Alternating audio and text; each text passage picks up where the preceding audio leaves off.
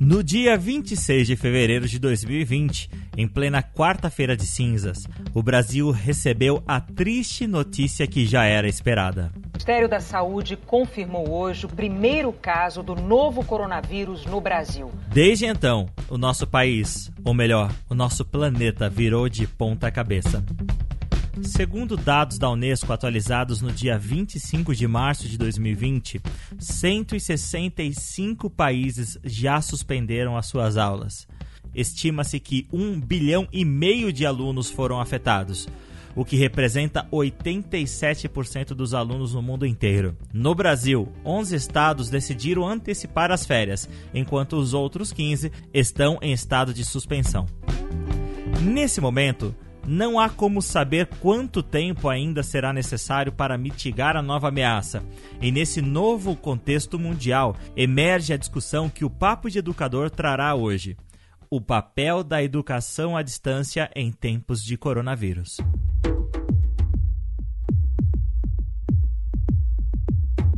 Bom, para começar o nosso bate-papo, eu convidei a consultora educacional Ana Paula Gaspar para conversar com a gente.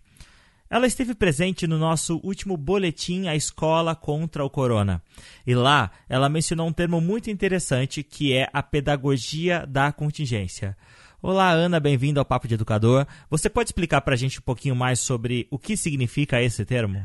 Bom dia, Damione. Bom, uh, eu acho que como educadores, né, e como cientistas, porque é importante, eu queria começar com esse ponto, né, educação também é ciência. O que está acontecendo está revelando, por exemplo, a importância dos professores como profissionais. Então a gente vê a internet e as nossas redes e os nossos grupos se enchendo de memes, né, uh, dizendo o quanto as famílias estão se sentindo bem aflitas assim em relação à educação das crianças, o quanto isso é difícil de fazer, o quanto uh, é, é, complicado. E, e aí eu acho que do ponto de vista da educação como ciência e das ciências da aprendizagem, uh, todas elas foram surgindo uh, a partir de momentos importantes da nossa sociedade, né? A história da educação revela isso. Como professora de história uh, e que também adora a história da educação, uh, eu me sinto provocada a pensar e pensar é, que impacto na educação esse, esse fenômeno né, do corona vai ter. E aí eu dei esse nome muito rapidamente é, como pedagogia da contingência, porque de fato a primeira ação que todos nós, é, educadores e profissionais da educação, estamos fazendo agora é pensar numa contingência, é pensar no imprevisível, é pensar o que vamos fazer diante disso que nos pega de surpresa. Durante esse longo e interessante bate-papo que eu tive com a Ana Paula Gaspar, ela trouxe uma informação que me chamou bastante atenção, que são as três características disso que ela chama de pedagogia da contingência. Eu acho que a primeira característica, e eu vou lançar a mão disso que ele trouxe, é que o coronavírus vai acelerar algumas transformações que já estavam em curso. Tá? No caso da educação, a gente está falando do uso da tecnologia. O uso da tecnologia na educação não é novo. A gente, desde que os computadores surgiram e desde que os computadores entraram nas casas e nas empresas e nas instituições, a gente está tentando encontrar um significado para o uso da tecnologia na educação. E agora eu acho que este será o fator uh, que com certeza vai acelerar isso. E, e, quando eu falo acelerar, não é uma aceleração irrefletida, né? No sentido de que a tecnologia na educação é boa por si, a gente estava fazendo uma coisa ruim ao não usar. Eu acho que ela vai acelerar, sobretudo, a criação do sentido do uso da tecnologia na educação. Porque eu acho que era essa era uma, uma, discussão entre todo mundo que trabalhava com tecnologia, né? O segundo ponto, eu acho que essa a pedagogia da contingência, ela evidencia e ressalta a complexidade da contemporaneidade, né? Toda e qualquer decisão que a gente tomar nesse momento em relação à educação está intimamente relacionado com outros fatores, porque é isso que eu estou lidando aqui com o conceito de complexidade de Edgar Morin, onde as coisas estão super conectadas, onde os, os, campos são policompetentes, então a gente consegue lançar mão de um campo para apoiar o outro. E, por exemplo, a grande questão que está posta em relação às aulas remotas é a grande desigualdade social, não só no Brasil, mas em vários países. Né? Eu li ontem que o prefeito de Nova York cogita simplesmente cancelar o ano letivo na cidade, porque eles têm um número absurdo de crianças e famílias que simplesmente não têm equipamento de tecnologia em casa em Nova York. Então, vamos pensar no Brasil, uma solução de educação uh, passa, nesse momento, passa necessariamente por questões socioeconômicas. Então, a, a, a, educação não está sozinha. Nós vamos precisar pensar junto com a economia, junto com a, a área de, de assistência social, vamos ter que pensar junto com a infraestrutura, porque em muitos lugares não tem internet porque não chega. E o terceiro ponto, uh, o quanto uma pedagogia da, da contingência exige uh, um amplo aprofundamento no problema, para a gente entender de fato qual é o problema. Então, enquanto muitas escolas estão correndo atrás de soluções tecnológicas para entregar os conteúdos para os estudantes não perderem aula e ter uma aflição, alguns estão chamando atenção. Ei, qual que é o problema de fato, né? A gente vai reproduzir a, a cobertura dos conteúdos e as aulas expositivas uh, nesse momento? Será que não é um momento exatamente para a gente conclamar novas práticas pedagógicas e pensar em, em, outras questões, por exemplo, com a formação integral do sujeito, que tem a ver com as suas emoções? Como está essa casa? Como está essa família? Como está este estudante? Como está este professor? Uh, em seguida, eu acho que vai ter uma questão de experimentação. Em educação, a gente tem muito medo de experimentar, afinal de contas, são vidas humanas e nós precisamos ser responsáveis. Há espaço para, para experimentação responsável na educação, e esse é um momento uh, importante para isso, onde a gente não teria uh, outras nós não teríamos condição de experimentar tanta tecnologia na educação como a gente está tendo agora. E a colaboração, porque antes, nunca antes na história, né, a gente foi tão obrigado, né, vou usar uma palavra forte, a colaborar uns com os outros. Né? Você vê o quanto professores uh, estão colaborando uns com os outros, o quanto escolas estão colaborando umas com as outras. Então, vai ser super importante a gente pensar uh, nisso agora. Hein? Eu conversei também com a professora Andréa Pacheco. Andrea é diretora do sucesso do estudante na Way American School Brasil. Ela também nos falou sobre essas oportunidades que surgem em meio ao caos, em meio à crise. Damiani, é, eu enxergo absolutamente uma oportunidade em todos os sentidos de adaptação, de abertura de mente e mudança de mindset, tanto da escola quanto dos educadores, que são aqueles que, que fazem escolas junto com os jovens e com suas famílias. Né? É um momento desafiador, complicado, porque emocionalmente nós estamos todos abalados e com incertezas. Né? E o que eu tenho feito nos últimos tempos para qualquer pessoa que me pergunte sobre o que vai acontecer amanhã, foque no hoje. O hoje tem algumas respostas ou algumas coisas que nós podemos fazer. Então, façamos Mudemos o plano, adaptemos para agora, hoje mesmo avaliemos, hoje mesmo repensemos para amanhã.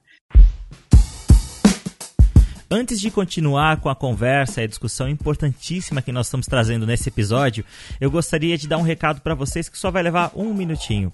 Preste muita atenção. Eu gostaria de falar sobre uma empresa que acredita no podcast Papo de Educador e está nos apoiando na produção desse episódio, que é a Way American School. Então preste atenção, porque provavelmente a Way tem um produto que possa interessar a sua escola.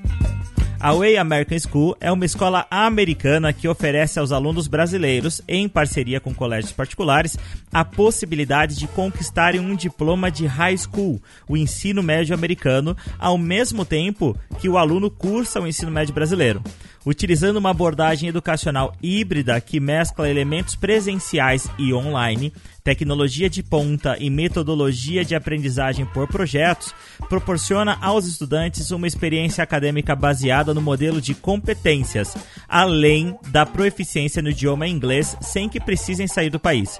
A Way tem o seu foco no desenvolvimento de habilidades indispensáveis aos cidadãos e profissionais do século XXI, tais como liderança, criatividade, flexibilidade, pensamento crítico, solução de problemas, entre outros.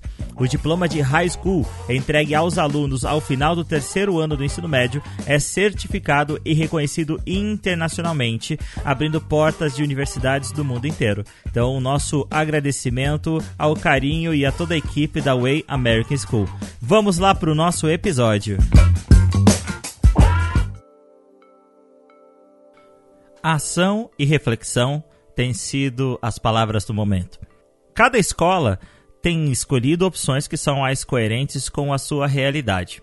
Não é novidade aqui no Papo de Educador trazermos exemplos de escolas de diferentes lugares, em diferentes contextos e também em diferentes países.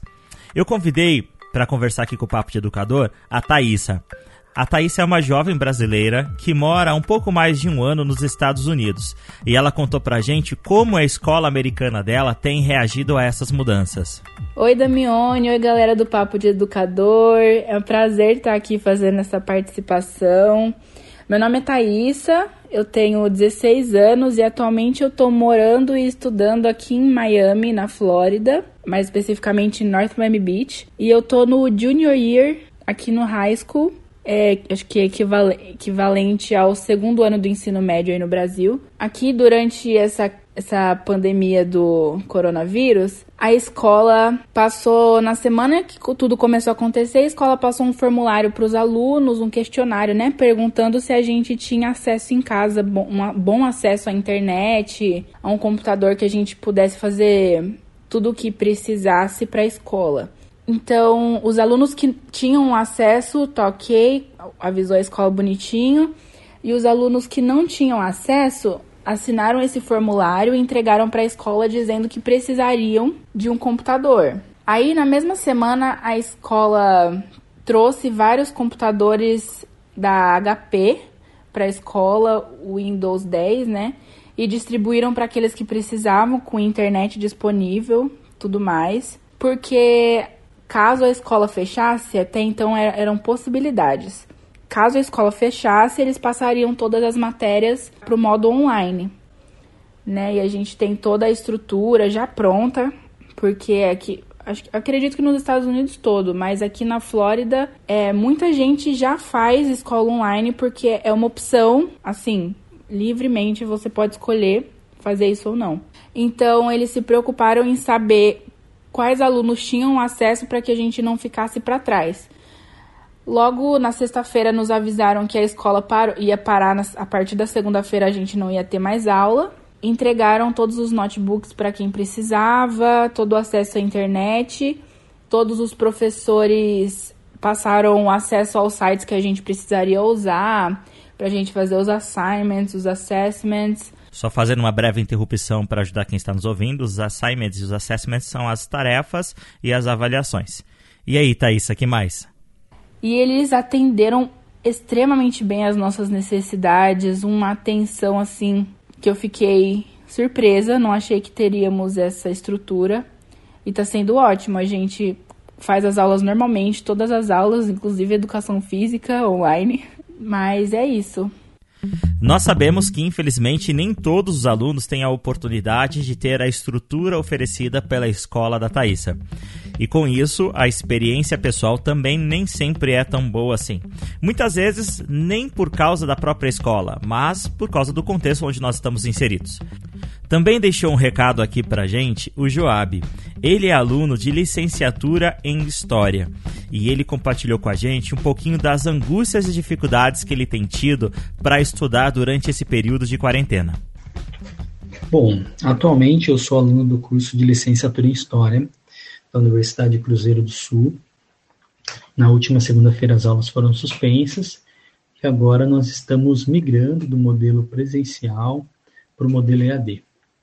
Eu sempre tive muita dificuldade com o modelo EAD, assim, independentemente do contexto, sempre foi muito difícil para mim estudar dessa forma.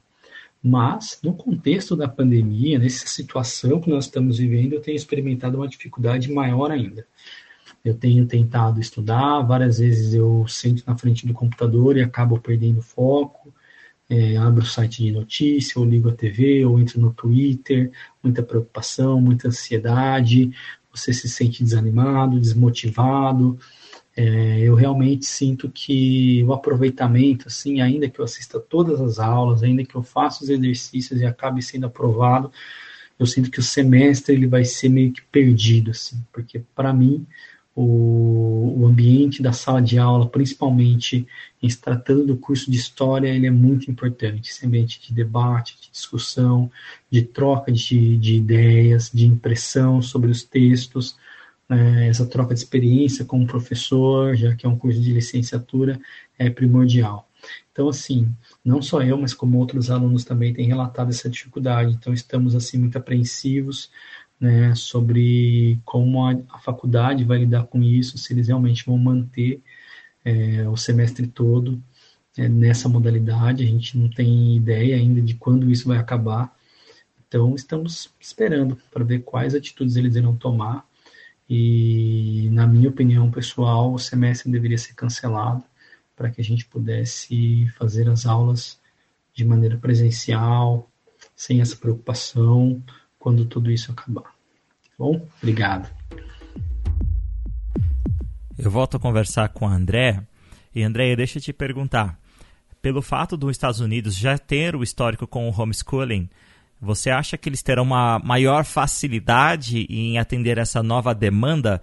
Eles certamente estão mais preparados do que nós estamos aqui no Brasil, por terem isso regulamentado e uma massa muito maior que já adere ao homeschooling por N é, motivos, em especial aquelas famílias que, que se mudam com muita frequência, ou têm necessidades especiais, ou têm seus, seus, uh, suas religiões que exigem isso, né?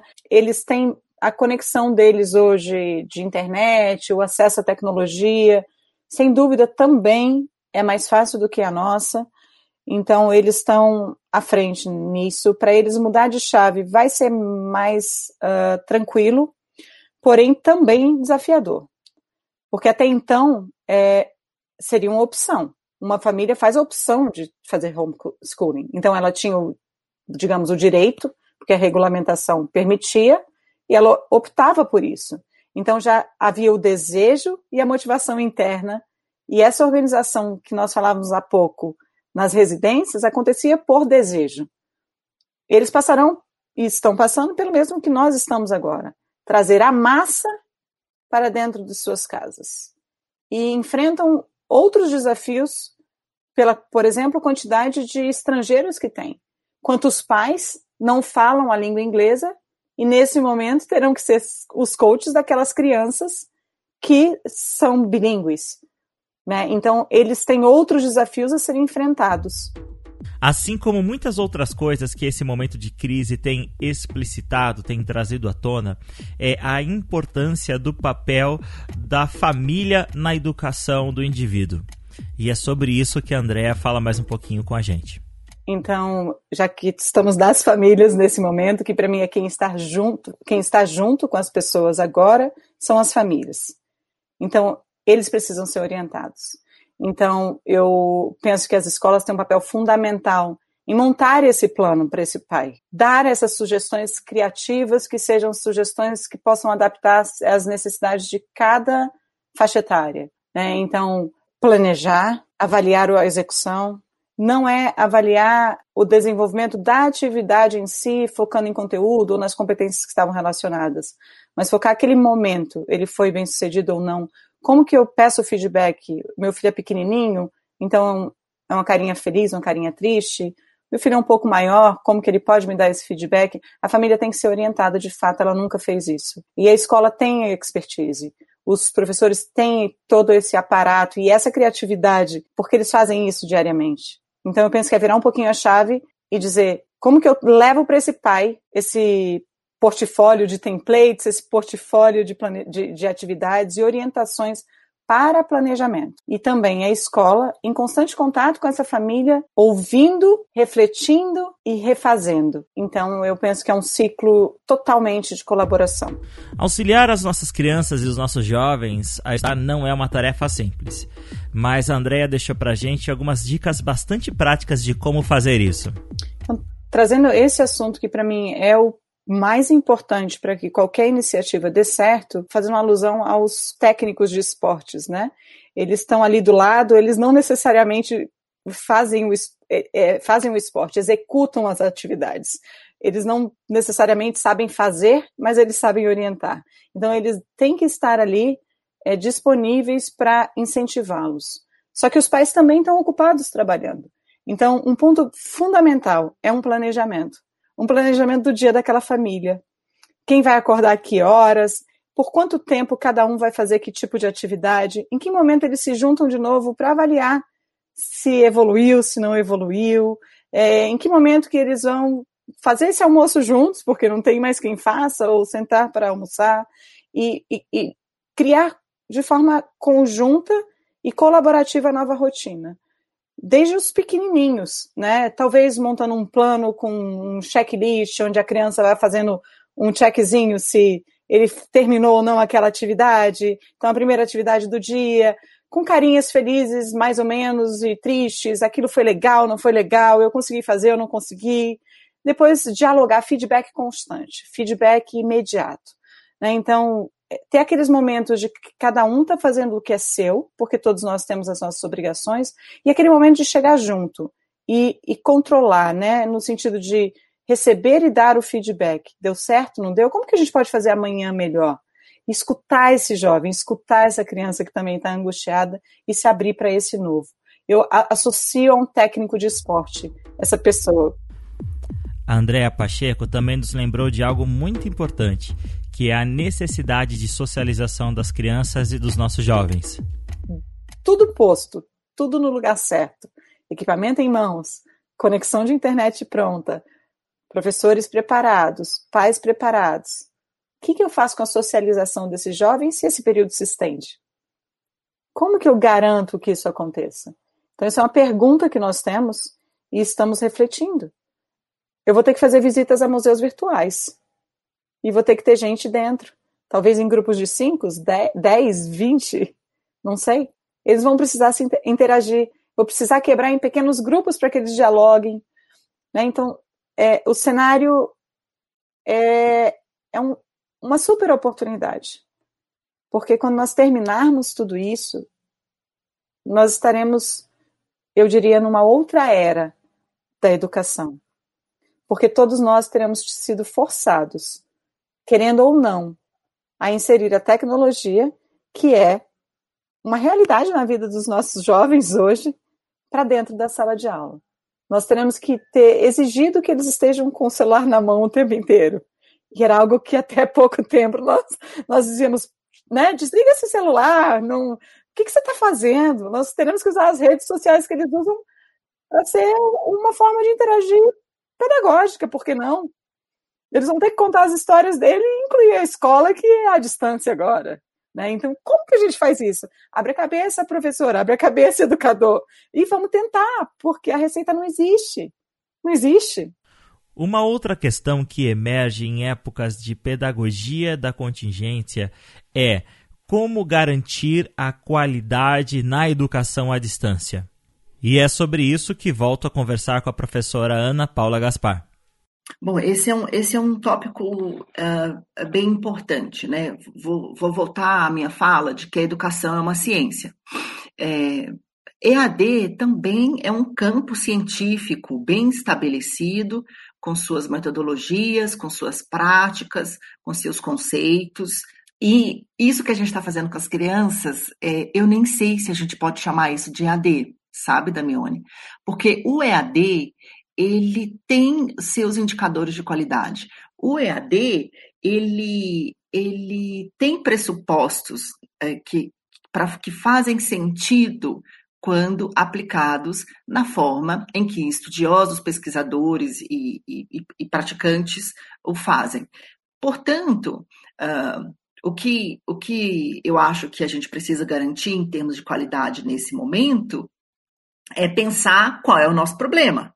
De fato, hoje a gente tem um problema uh, é, muito maior, ou talvez muito mais prioritário, e aí é a minha opinião, que tem a ver com reduzir a solidão dos, da, das crianças e dos jovens, garantir segurança alimentar, porque sabemos que muitos deles uh, vão à escola para ter direito à alimentação, reduzir a violência doméstica, porque a gente sabe que isso tende a aumentar nesse período por conta dos relatos uh, de outros países, e deixar a comunidade viva e conectada. Eu quero dizer que a qualidade para mim, da pedagogia da contingência nesse momento tem a ver com outros fatores e não simplesmente com a, a, qualidade da educação. Se garantirmos que todos esses fatores estão cobertos, aí sim a gente vai falar uh, da qualidade da aprendizagem e, e do desenvolvimento das competências que a gente quer que os estudantes se desenvolvam. Nós não estamos num período é, em que a gente possa uh, cobrar isso de professores, por exemplo. A Andrea Pacheco também tem uma visão bastante parecida sobre o que é qualidade nesse momento. É muito mais focado em como essa criança está e no bem-estar dela no início. Então, o conforto dessa família, o conforto desse estudante, para depois, então, entrar no que, que nós sabemos talvez fazer melhor dentro da escola, que é focar naquele planejamento com, com aquele conteúdo que é estabelecido, ou com as competências estabelecidas e fazer avaliação constante e dar notas ou dar pareceres. Para mim, esse, nesse exato momento, isso é secundário. Isso é secundário, isso vai vir depois. Então, Andréa, eu queria te agradecer pela sua disponibilidade de participar aqui do papo, viu? Foi um prazer, Damione, obrigada pelo convite e eu estou à disposição, é, como todos os educadores, aprendendo, fazendo. E a dica final que eu queria dar: façam. Se depois tivermos que assumir riscos, façam com consciência, conforme juraram nas suas profissões, é, focados no bem-estar do estudante, na evolução do nosso país. Façam, revisem, refaçam. Errem, focados num sucesso. Vai acontecer. Você também, Ana, muito obrigado por ter dedicado um tempinho seu para conversar aqui com o Papo, viu? E você está sempre convidada para voltar aqui para conversar sobre outros assuntos. Espero que em épocas não somente de contingência. Tomara, tomara que essa pedagogia da contingência seja uma coisa curta e mais profunda e impactante para a gente refletir e mudar rotas.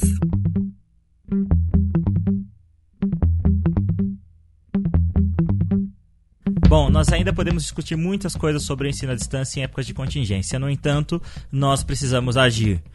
É necessário fazer uma escolha, e não agir também é uma escolha. Independente da forma de ensino escolhido, é importante se atentar às peculiaridades deste momento e também ter acessibilidade de lidar com alunos temerosos que não estão acostumados a estarem confinados. Também é importante estar atento a pais exaustos e angustiados com as questões econômicas da família. Também é muito importante prestar atenção no professor. Mas aqui no Papo de Educador, como sempre, nós escolhemos ver o copo com a metade cheia. Sendo assim, através dos nossos boletins, a Escola contra o Corona que estamos lançando semanalmente e também dos nossos próximos episódios regulares, você terá parte da ajuda que você precisa para transformar todos esses desafios em oportunidades. No próximo episódio, nós falaremos sobre as questões socioemocionais da escola e do confinamento. Juntos, nós iremos superar essa situação. Nos vemos no próximo episódio. Tchau, tchau.